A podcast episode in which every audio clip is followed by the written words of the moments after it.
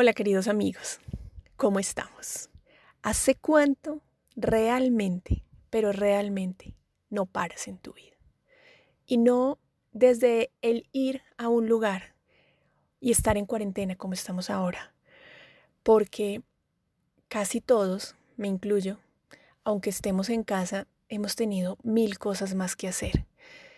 Eh, no sé, oficio, cocinar, eh, no tenemos a la persona que nos ayuda en casa, entonces estamos más pensando en ese quehacer diario y en estresar a nuestras familias en que hagan los quehaceres y los oficios de la casa, pero realmente no me he tomado el tiempo para parar. Y sé que a muchos nos está pasando. Y más cuando salen estos memes que dicen, bueno, si no leíste un libro, si no hiciste tal cosa en esta cuarentena, no es que no tuvieras tiempo antes, sino que realmente no querías hacerlo. Y el darnos muchas veces cuenta de eso nos frustra. A mí me pasa, por ejemplo.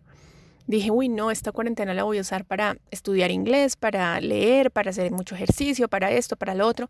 Pero cuando me doy cuenta me dejo llevar por el, por el día a día y no he hecho todo lo que había querido.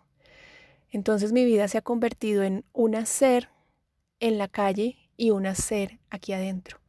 Pero entonces, ¿y qué pasa si paro? ¿Qué pasaría? Hoy me pregunto, ¿qué pasaría en mi vida si solo por hoy paro? No tengo que parar todo el día, paro unos minutos, pero parar es realmente parar. Parar no es cambiar de actividad, de estar haciendo, no sé, el almuerzo o trabajando e irme a ver televisión o irme a revisar Facebook. Parar es parar, como la música, porque la música no es solo sonidos, tiene unos silencios y eso realmente es lo que la hace armónicamente hermosa. Ese parar, esos sonidos que le dan luego ese sabor lindo a la música. Entonces, ¿qué tal si hoy paramos? Realmente paramos. Lo mismo pasa en el tráfico. ¿Qué tal si no paráramos? Para eso existen los semáforos y los pares, para realmente detenernos y después fluir con más tranquilidad. Esa es la invitación para hoy. ¿Qué pasaría en nuestras vidas si solo por hoy paramos?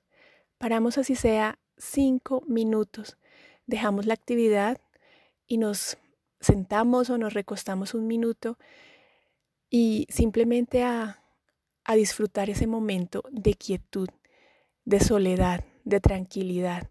Como les decía, no es cambiar una actividad por otra, porque a veces nos llenamos de tantas, pero de tantas actividades que al no hacerlas eh, nos estresamos. Nos llenamos de tantos planes que al no lograrlos tal cual como lo habíamos dicho inicialmente, nos produce una pequeña cosquillita en el estómago que finalmente se traduce en una frustración. Entonces esa es la invitación para hoy. ¿Qué pasaría si solo por hoy paro en mi vida? Un abrazo, Andrea González.